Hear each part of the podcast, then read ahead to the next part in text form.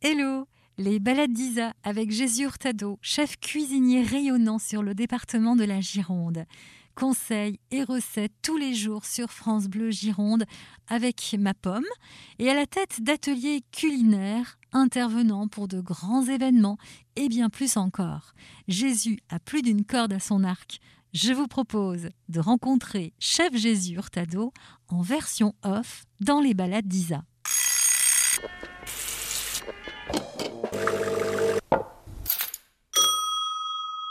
Bonjour, Jésus Hurtado. Bonjour Isabelle Wagner. Ferme les yeux, Jésus. Ok. Imagine. Tu me fais faire un truc que je déteste. Imagine une croix. une croix, oui. Tu vois où je veux en venir avec mes gros sabots? Exactement, oui. À On est quoi en haut d'une montagne?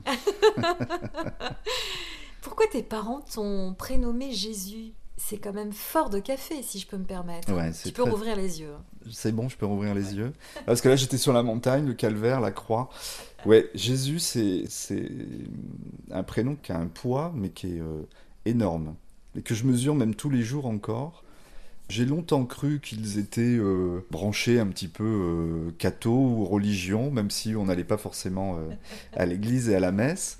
Il faut savoir que j'ai aussi un frère qui s'appelle Juan Manuel, donc Jean Emmanuel. Donc Emmanuel, c'est aussi euh, euh, très rapproché de Jésus. J'ai un autre frère qui s'appelle Christophe.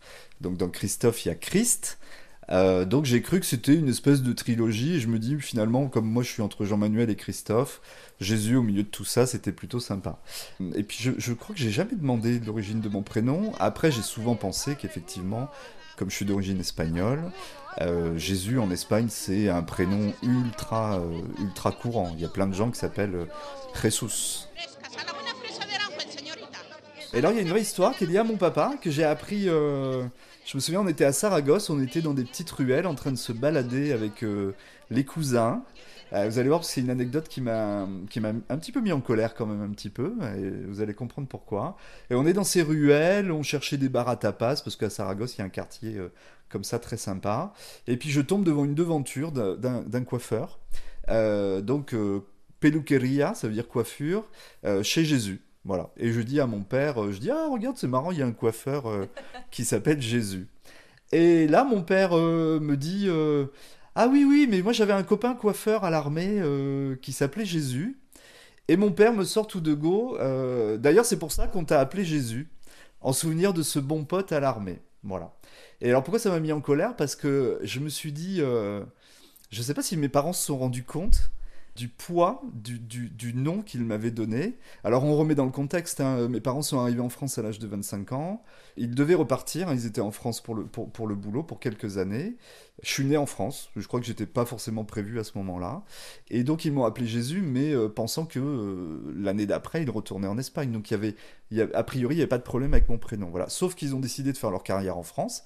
On est resté, donc je suis quand même un petit espagnol qui s'appelle Jésus et euh, qui est né à Angoulême. Et, je peux vous dire que dans une cour d'école, quand on vous appelle, je me souviendrai toujours en, en sixième, euh, quand le directeur fait l'appel et que c'est votre tour, on appelle les sixièmes A, et qu'on arrive à mon tour et qu'il appelle Jésus Hurtado.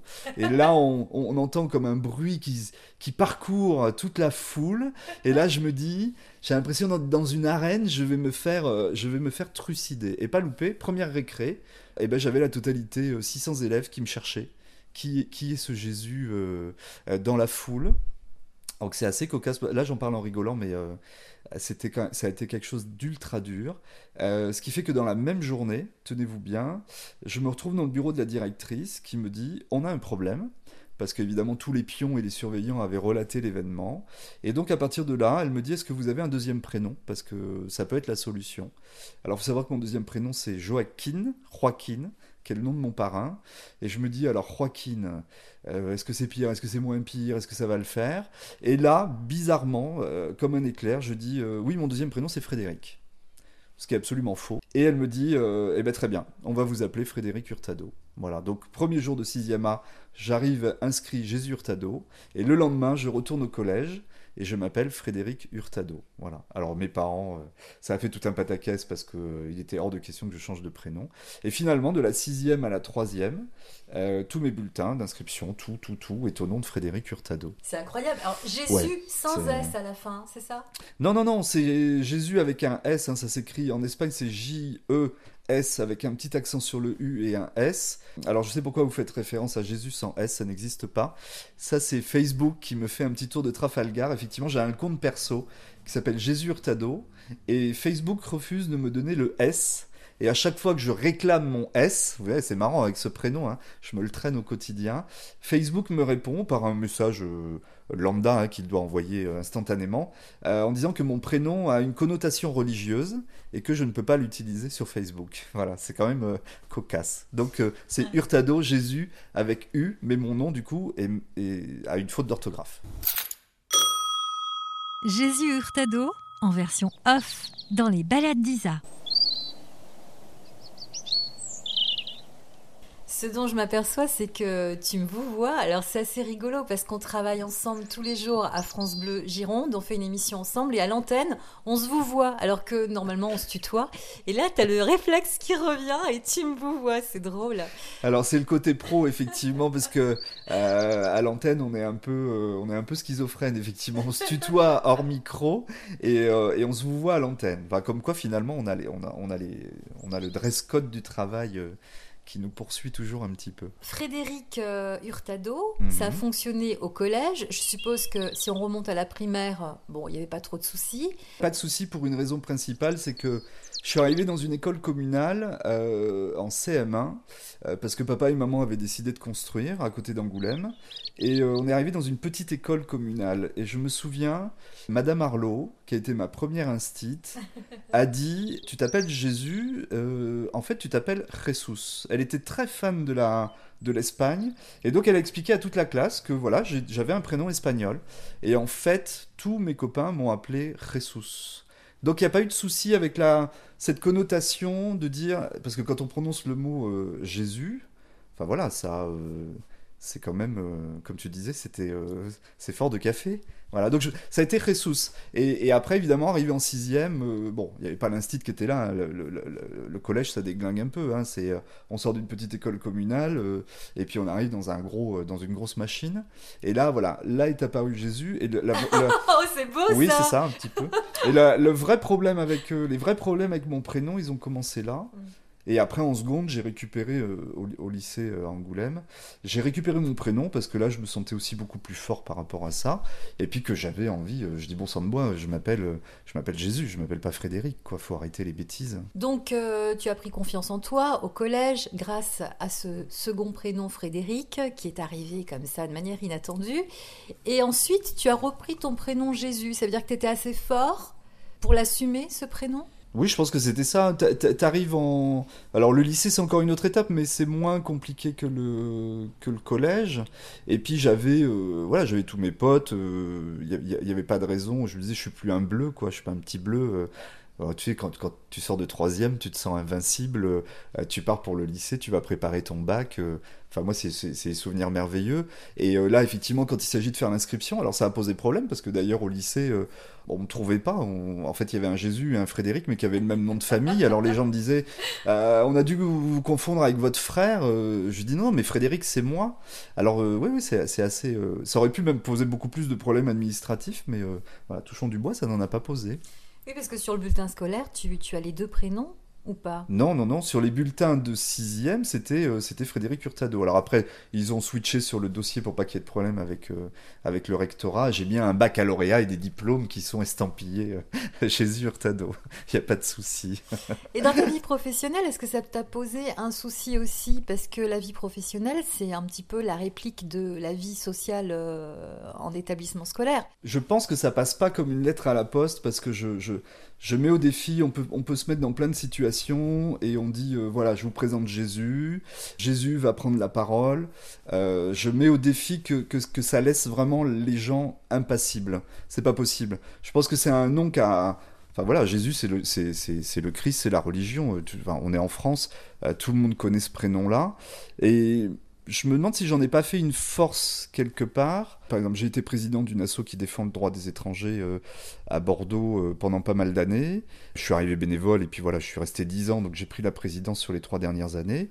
Et quand tu commences une assemblée générale où il y a une quarantaine de personnes et que, bah, évidemment, en tant que président, tu dois présenter l'assemblée, l'ordre du jour, etc. Et qu'il y a forcément des inconnus et tu dis voilà, bonjour, je m'appelle euh, Jésus Hurtado, je suis le président de l'ASTI. Et là, tu entends comme une espèce de murmure. Tu sais, c'est le même murmure que la cour d'école en sixième. Ça ça, ça, ça reste tout le temps. Ça discute. Les gens, ils ont entendu. Il s'appelle Jésus, c'est quoi cette histoire? On en avait fait un truc rigolo parce qu'à chaque fois, je disais Bon, je vous entends là tous, là, oui, effectivement, Jésus, ça vous interpelle. Et du coup, tu en fais un rebond, en fait. Tu te dis, euh, oui, bah, je porte un prénom espagnol, mais effectivement, euh, je suis en France. Alors, j'ai l'habitude de dire que quand je me balade dans la rue, si quelqu'un me croise et qui me connaît, tu vois, de loin, et qui dit euh, Oh Jésus si je suis en France, je me retourne pas, mais par contre tout le monde se retourne. Si ça, ça se passe dans la même rue en Espagne, je me retourne parce qu'évidemment euh, c'est mon prénom, et les gens dans la rue se retournent pas parce que euh, quelqu'un qui crie Oh Jésus dans la rue en Espagne, ça ne dérange personne puisque c'est un prénom aussi banal que euh, Christophe, Frédéric, Martine ou Valérie. On est dans le sud-ouest. Imagine si tu étais en Alsace, en Alsace dans le nord. J'y ai pensé. je crois que ça aurait été encore, ça aurait été encore pire. Là, on a de la chance, on n'est pas loin du Pays Basque, donc Pays Basque français mais aussi Pays Basque espagnol. Donc, euh, d'ailleurs, quand je dis aux gens, euh, je m'appelle Jésus, il y a beaucoup de gens qui me font la réflexion. Ah non, vous vous appelez pas Jésus. Alors je me dis bon, ça y est, on recommence avec une histoire de prénom. Vous vous appelez Jesus. Effectivement, ils veulent le prononcer à l'espagnol. Ce que je peux comprendre aussi. Alors les gens me demandent euh, comment il faut t'appeler. Je lui dis, bah, tu m'appelles Jésus si tu as envie de l'utiliser à la française et tu m'appelles Jesus si tu as envie de le prononcer à l'espagnol. C'est aussi simple que ça. Jésus Hurtado, en version off dans les balades d'Isa. Tu m'as dit euh, en préparant ce podcast. Cet échange, ouais. Je suis toujours un enfant au fond de moi. Ça veut dire que ton enfant, euh, que certains ont perdu, hein, tu le tiens par la main, cet enfant? Tu l'as jamais lâché? Je sais pas si je le tiens par la main. J'ai plus l'impression que je suis une personne qui n'a peut-être pas réussi à devenir euh, un adulte. Ça veut pas dire que je fais n'importe quoi. Hein. Euh, on parlera de tout mon parcours professionnel un peu plus tard, mais euh, quand j'étais petit, c'est vrai que je je badais les adultes. je les regardais comme des grandes personnes et j'avais j'avais vraiment une admiration envers les grandes personnes, même si j'étais entouré de plein de potes euh, à Angoulême, dans la campagne, on a fait les 400 coups, les cabanes dans les bois, enfin voilà, on était toute une bande de joyeux lurons. Vers les 13-14 ans, j'étais dans un club photo, j'étais dans un club vidéo, j'avais plein d'activités dans le village où j'étais, et tous ces clubs, ils étaient dirigés par des grands. C'est comme ça que j'ai découvert par exemple le monde de la politique, avec des adultes, à l'époque c'était la génération Mitterrand, qui parlent de la droite, qui parlent de la gauche. Je comprenais pas, donc du coup j'étais très curieux de ça. Et quand je te dis que je badais les adultes, c'était vraiment ça. Je me disais, mais ces adultes, c'est un puissant fond, quoi. C'est une source de, de, de, de, connaissances, de culture même si, voilà, sans renier ce qui se passait chez moi, à la maison, nous on est plutôt d'un milieu paysan, ouvrier, alors ça n'empêche pas euh, d'apprendre la politesse, les bienséances et les belles règles de la vie. Mais chez moi, tu vois, il y avait beaucoup moins de culture. Il y avait pas, par exemple, chez moi, il n'y avait pas de musique, il n'y avait pas de magazine, il n'y avait pas de livres. On parlait de la vraie vie, voilà. On, allait au jardin, ça c'était génial. Ma mère cuisinait. Euh, tu comprendras pourquoi après, hein, la cuisine, c'est quand même quelque chose d'important dans, dans ma vie. J'en ai fait mon métier. Cette connaissance, je l'ai trouvée chez les autres, chez les parents de mes copains. Et euh, donc c'était toujours cette recherche. Et quand aujourd'hui je me dis, ah mais zut, maintenant j'ai 50 balais, donc je suis un adulte, et tu vois, il y a deux images qui collent pas l'une sur l'autre. C'est-à-dire, je me dis, mais non, je suis pas un adulte en fait, je suis toujours cet enfant qui bade les adultes parce que j'ai toujours envie d'aller chercher cette connaissance. Et je crois que c'est ça qui m'anime en fait, hein. c'est ça qui va... Euh, alors non, je pense pas que je lui tiens la main à ce gamin, parce que bah, j'ai pas besoin de lui tenir la main, en fait il est, il est toujours là quoi. Jésus Hurtado, en version off, dans les balades d'Isa. Est-ce que tu étais un enfant turbulent? Est-ce que tu as, euh, par exemple, euh, fait une grosse bêtise euh, que tu n'as jamais eu le courage d'avouer à tes parents? Une grosse bêtise que j'ai jamais avoué. Non, je pense que j'étais pas, j'étais pas chiant. non, mais dans le sens où maman elle me dit, mais alors toi c'est marrant, t'as jamais fait de crise d'adolescence. Alors pour rigoler, je lui disais fais gaffe, ça peut venir après. J'ai traversé les différentes étapes comme ça Alors je vais pas dire comme une lettre à la poste, hein. on a tous des étapes de sa vie, on se pose des questions. Je me souviens de mon, arrivée à Bordeaux hein, pour faire mes études, c'est encore une épreuve, hein. on quitte le monde du lycée, euh, surtout que moi j'ai fait le choix de venir à Bordeaux alors que tous mes copains partaient à Poitiers, parce que j'avais mon frère à Bordeaux et puis parce que c'était une ville qui m'attirait. Regarde, c'est encore une ville où je suis resté, ça fait plus de 30 ans. J'étais un gamin euh, plutôt relax, je pense pas les avoir embêtés plus que ça. J'avais caché un truc, mais parce que là, j'avais fait une connerie, mais euh, je m'en voulais à moi personnellement parce que j'aurais pu me faire tirer les oreilles et je pense que j'aurais pu me faire très mal. Quand papa et maman donc ont fait ce choix d'aller euh, dans la campagne du côté d'Angoulême, donc évidemment on a acheté un terrain, on a construit. euh, papa est maçon de profession, donc euh, on a construit le pavillon ensemble. D'ailleurs c'est une maison où, on- où- où- où il séjourne encore aujourd'hui. Et euh, papa avait décidé, euh, en, Espagne on récupère toujours la flotte, hein. donc papa avait décidé de faire une citerne qui est sous la terrasse principale de la maison. Donc elle était déjà construite et papa avait mis euh, une espèce de plaque de tôle dessus avec des planches. Il se trouve que c'est un terrain argileux. Tu vas voir, c'est marrant, je crois que j'ai jamais parlé de ça. Et ça a un rapport avec la cuisine, tu vas comprendre pourquoi. Dans ce terrain argileux, il y avait de la terre glaise. Et moi, avec la terre glaise, je faisais des, je faisais des croissants, des chocolatines, je modelais des trucs. Ah, c'est marrant, tu vois, je me souvenais même plus de ça. Et donc, du coup, je faisais mon petit, mon petit bordel là, euh, à mouler ma terre. Et parce que du coup, j'aimais bien jouer à la marchande, je montais des boutiques, des machins. Tu sais, on a toujours voilà, des, des- des jeux imaginaires. Et j'avais eu besoin de planches pour mettre mon étal. Et comme un idiot, j'ai pris les planches qui étaient au-dessus de la, de la plaque. Je crois qu'à un moment, maman m'a appelé. Et moi, je me suis levé et j'ai commencé à partir vers la cuisine. Sauf que j'ai marché sur la plaque et il n'y avait plus les planches. Donc, je suis tombé de presque 2 mètres 10 de haut dans cette trappe. Donc, je me suis retrouvé au fond de la citerne. Donc, heureusement, il n'y avait pas d'eau. Elle n'avait pas été remplie parce que là, je ne veux même pas imaginer. euh, je pense que je me serais noyé. On ne serait pas en train de parler euh, en ce moment. Et je me suis retrouvé au fond. Et je me souviens avec maman qui m'appelle. Et alors là, tu sais pas où tu puises la force. Je suis remonté comme un V2 parce qu'il y avait des marches. euh, Papa avait fait des marches en fer le long du mur. Je suis remonté comme un V2, ni vu ni connu. J'ai remis la plaque, j'ai remis les planches. Je suis arrivé dans la cuisine. Euh, écoute, j'ai rien eu parce que de, de souvenirs. euh, on m'a pas emmené chez le médecin. J'ai jamais raconté cette histoire à mes parents. Je crois que je leur ai balancé ça un jour sur la terrasse. Où j'avais 30 ans, on était en famille et que papa a dit, euh, on parlait de la citerne et j'ai dit, ah bah tiens, vous savez pas, euh, cette citerne, je crois quand j'avais 11 ans, je suis tombé dedans. Les parents, je crois qu'ils étaient sur le cul parce qu'ils n'avaient jamais entendu parler de cette histoire. Et euh, ouais, je crois que c'est un truc, ça c'est un truc que j'ai caché parce que je pense que j'avais fait une telle connerie, j'avais tellement peur de me... En fait, je crois que j'ai eu plus peur de me faire engueuler que la peur que j'ai pu avoir d'être tombé là-dedans. Après, euh, bon, tu vois, je sais pas s'il y a eu- une âme ou un ange qui m'a protégé, qui avec ses ailes m'a permis de de pas tomber trop vite. Mais euh, ouais, j'ai fait une sacrée chute, quoi, quand j'y repense. Bon, et après, j'ai continué à jouer avec la terre glaise et tout ça, mais euh, du coup, je peux te dire que je faisais... Il y avait plein de planches sur la plaque après. ouais, donc ouais, c'est peut-être le truc que j'ai caché euh, pendant longtemps. Bah, dis donc, c'était, euh, ta vie était presque en péril, hein, sur une anecdote comme celle-ci. Non, là j'aurais pu me tuer, oui. Ah Oui, oui, là j'aurais pu me tuer. Bah la vie est comme ça, hein. il y a plein, il y a peut-être plein de choses où, tu vois, t'as failli tomber d'une falaise ou faire un truc qui fait que t'aurais pu plus être là, plus de ce monde. Mais bon, voilà, écoute, ça s'est passé autrement. J'aimerais que tu euh, me parles euh, d'une senteur de ton enfance, de cette période-là. Ensuite, un air de ton enfance, une mélodie de ton enfance. La senteur, c'est quelque chose de super compliqué que tu me demandes parce que, alors c'est pas compliqué de trouver, je vais t'expliquer pourquoi c'est compliqué parce que là tu vois ça fait des pirouettes dans mon cerveau parce que quand tu me demandes un truc comme ça, bim, c'est comme quand les gens ils me demandent une recette, tu vois, c'est pas, t'appuies sur un bouton et t'as, le truc. Des senteurs, alors il y en a une, bah tiens on va en prendre une parmi tant d'autres. Maman elle cuisinait éno- énormément et quand euh, les journalistes me posent des questions par rapport à mon métier, je leur dis non, je tournais pas la cuillère en bois, j'allais pas lécher les cuillères de maman dans la cuisine parce que pour tout te dire, j'adorais être à table, mais je détestais les odeurs de cuisine. Et tu sais pourquoi je détestais les odeurs de cuisine? Parce que quand on était petit, donc ça cuisinait dans la cuisine et la porte était toujours ouverte. Et les portes de nos chambres étaient ouvertes. Et en fait, ce qui nous réveillait, souvent le matin, en vacances ou le mercredi matin, parce qu'on traînait un peu au lit, c'était les odeurs de cuisine. Et je détestais vraiment que ça sente la cuisine dans ma chambre. C'était un truc qui me mettait... Encore aujourd'hui?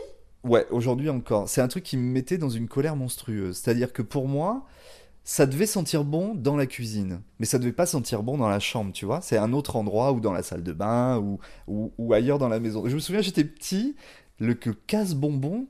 euh, parce qu'elle devait se dire mais qu'est-ce que qu'est-ce que c'est que cet emmerdeur de fils? Et j'allais je lui disais mais tu peux pas fermer la porte de la cuisine donc je fermais la porte et j'aérais ma chambre voilà. Mais après je me dis qu'est-ce que j'ai été bête? Parce que ces odeurs de cuisine tu vois de de d'oignons qui sont en train de rissoler de de qui sont des odeurs ultra simples hein. C'est des odeurs de, de vraies choses que tu mets dans des poêles et que, tu vois, encore ça me donne, ça me fait saliver, ça me donne faim. Après, non, il y a une autre odeur, mais qui est liée au voyage et c'est, ouais, petit petit, ça c'est chez ma grand-mère. Je disais toujours à, à- à mes parents, on est des enfants déracinés, c'est-à-dire que mes parents, ils ont fait le choix de quitter l'Espagne pour venir en France. C'est tout à fait louable, hein. Ils avaient des raisons euh, de travail, euh, tu vois, à 20 24, 25 ans, euh, ils avaient envie de refaire une partie de leur vie ailleurs. Et nous, on est nés en France, on nous explique qu'on est d'origine espagnole, qu'on a des parents espagnols. Moi d'ailleurs, ils m'ont parlé espagnol, donc j'ai un dossier scolaire où sur mon dossier maternel, il y a marqué euh, enfant qui parle moitié espagnol, moitié français. Avec genre trois petits points derrière, donc genre, euh, je vois, je sais pas, est-ce que je suis un cassos ou qu'est-ce qui se passe? Et j'en ai toujours fait une espèce de complexe d'infériorité. Je me dis, ouais, mais moi je suis un fils d'espagnol. Donc tu vois, les copains, c'est des fils de français, c'est des vrais français. Ils parlent de racines, ils parlent d'attachement à la France, ils parlent de leur grand-mère, de leur grand-père. Ce week-end, j'étais chez mon grand-père. Moi, je peux pas dire ce week-end, j'étais chez ma, grand-mère. On est à Angoulême, ma grand-mère, elle est à 1600 bornes, elle est à Cordoue. Tu vois, donc tu peux, tu peux pas dire ça. Alors par contre, on y allait en vacances, donc c'était le périple. hein. On nous mettait tous dans le, j'allais dire pas dans la, dans la 4L, mais on nous mettait tous dans la Renault 20, la Renault 21, la Renault 25. On a eu toutes les Renault à la maison. Et puis on partait, euh, on faisait euh, l'Espagne, euh, enfin Angoulême, Tarragone, Alicante, Cordoue, Almeria. Et puis après, on faisait le même sens dans le, dans, dans le sens inverse. Donc on se tapait 3000 bornes, on voyait tout le monde. Et chez ma grand-mère, la seule odeur que j'avais, il y a un endroit, on va parler d'un placard. Donc elle ne m'enfermait pas dans le placard, pas d'inquiétude, mais c'était un placard dans lequel on mettait à manger. Et il y avait deux odeurs prégnantes dans ce placard, parce que je me souviens à chaque fois, elle me disait, mais qu'est-ce que tu fous encore avec la tête dans le placard? Ma grand-mère, je l'ai fait chier quand même. hein. Je sais pas, je sais pas pourquoi, mais maman me disait tout le temps, mais qu'est-ce que t'as pu embêter ta grand-mère? Je l'adorais, hein, donc je pense que je l'embêtais d'amour, on va dire. Et donc il y a un placard qui s'appelle l'Alacena. Donc c'est quand vous avez des mots qui commencent par al, c'est toutes les origines mauresques. hein, c'est tout ce monde arabe qui a cohabité avec, euh, l'Espagne, c'est ce qu'on appelle les morts, M-A-U-R-E-S. Et donc l'Alacena, c'est un placard qui est enfoncé dans un mur, dans des murs très épais. Et là-dedans, il y avait deux étagères et elle y gardait deux choses. Le tocino, le tocino, c'est du gras de bœuf qu'on fait, euh, qui rancit avec l'âge et qui est enfermé dans des petits sacs en, tissu. Ça, c'est un truc ultra précieux. C'est ce qui donne du goût au bouillon, c'est ce qui donne euh, du goût à toute cette nourriture, euh, on va dire, espagnole. Et il y avait le pain, un espèce de pain rond qui sentait extrêmement bon. Et évidemment qu'on n'avait pas le droit de toucher. Je te parle de ça euh, dans les années 76-77, ouais, j'avais 5-6 ans. Et j'avais toujours le nez là-dedans. Et aujourd'hui, si je ferme les yeux et tu veux une odeur, c'est cette, odeur-là. L'odeur de ce placard avec, euh, avec cette odeur de rance. On n'a pas la culture du rance. hein. En France, quand c'est rance, du beurre on met à la poubelle.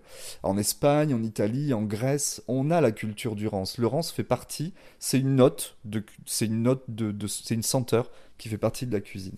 Le rance et le pain. Et ma grand-mère qui arrive, tu vois, encore là derrière, j'ai juste, le temps de, j'ai juste le temps de renifler encore un tout petit peu dans le placard parce que je pense qu'elle va, elle va me mettre une petite fessée en me disant Qu'est-ce que tu fais encore, Jésus, dans ce placard? Tu vois, c'est ça- ce serait ça la senteur. Jésus Hurtado en version off. Et qu'est-ce qu'elle chantonne, euh, ta grand-mère? Qu'est-ce qu'elle écoute? C'est pas ma grand-mère qui écoute ou qui chantonne, c'était une femme assez stricte. Ma grand-mère, elle, elle euh, psalmodiait. En Espagne, on dit rezar. Rezar, ça veut dire prier. Elle avait tout le temps, euh, en fait, elle- si tu veux, comme si elle marmonnait, quoi. Elle récitait toujours ou, des textes de l'église, ou des choses qui avaient attrait à la religion. Il faut savoir qu'elle avait, perdu son mari très très jeune. Je pense que ça, ça l'avait vraiment marqué. Moi, j'ai pas connu mon grand-père paternel. Et donc, elle, euh, quand elle était assise, elle avait le chapelet. Et là, elle égrenait. Ça me foutait en ronde. Je me disais, mais qu'est-ce qu'elle fait avec son chapelet euh? Et ma mère me disait, mais laisse-la tranquille. Et elle, elle, elle, elle psalmodiait. C'est un mot qui est assez compliqué à dire. Elle- elle racontait toujours un truc. Et pareil, quand elle faisait à manger, Je me souviens, elle avait une petite cuisine. euh, Là, tu sais, c'est le village carte postale. À l'intérieur, dans un village, il y, a la, colline, il y a les oliviers tout autour, l'église en haut et le village blanc. hein. C'est, ça, c'est le village d'Andalousie. C'est vraiment un village. Ça s'appelle Palenciana. C'est un village ultra typique. Et donc, c'était une grande côte. On, a, on arrivait en haut, des maisons blanches. Et donc, tu, tu, tu, tu rentres dans la maison et c'est des maisons où il y a quasiment pas de fenêtres. On se protège de la chaleur. Et là, dans la cour, il y avait une petite cuisine. Et quand j'étais petit, je disais à ma mère que. Je disais, mais pourquoi la grand-mère, c'est une sorcière? Alors, on me disait, mais pourquoi tu dis ça? Alors, en plus, c'était sa belle-mère, tu vois, fallait faire attention. Je dis, parce que elle est toujours en train de, elle est toujours en train de se frotter les mains. Je dis en plus, des fois, elle froisse des choses et elle jette ça dans ses casseroles et puis elle, elle, elle, elle murmure des trucs. Alors moi, je me disais, mais elle est en train de préparer des potions magiques, tu vois? Alors, tu décodes ça plus tard quand t'es grand. En fait, oui, elle froissait des trucs. C'était du laurier. Je raconte souvent à la radio hein, qu'il faut froisser les, les herbes ou le laurier avant de le jeter dans la casserole. Pourquoi? Parce que tu fais sortir les arômes qui sont à l'intérieur. Et en fait, elle susurrait parce qu'elle était toujours en train de raconter. Après, non, j'ai une jolie chanson qui est euh, celle que ma maman me chantait quand j'étais petit, qui s'appelait euh, Caperucita Roja. C'est le petit chaperon rouge et qui racontait l'histoire du petit. Alors, je pourrais plus te la chanter parce que je m'en souviens absolument pas, ni de l'air, mais je sais que quand j'avais peur ou quand il y avait quelque chose, elle me chantait le, le petit chaperon rouge. Ah, ça, c'était. Enfin, tu vois, c'est un beau souvenir. Merci Jésus Hurtado. Merci Isabelle Wagner. À très vite. Dis donc euh, Ouais, J'aurais presque pu me mettre à pleurer là, tu vois. ah, Hop.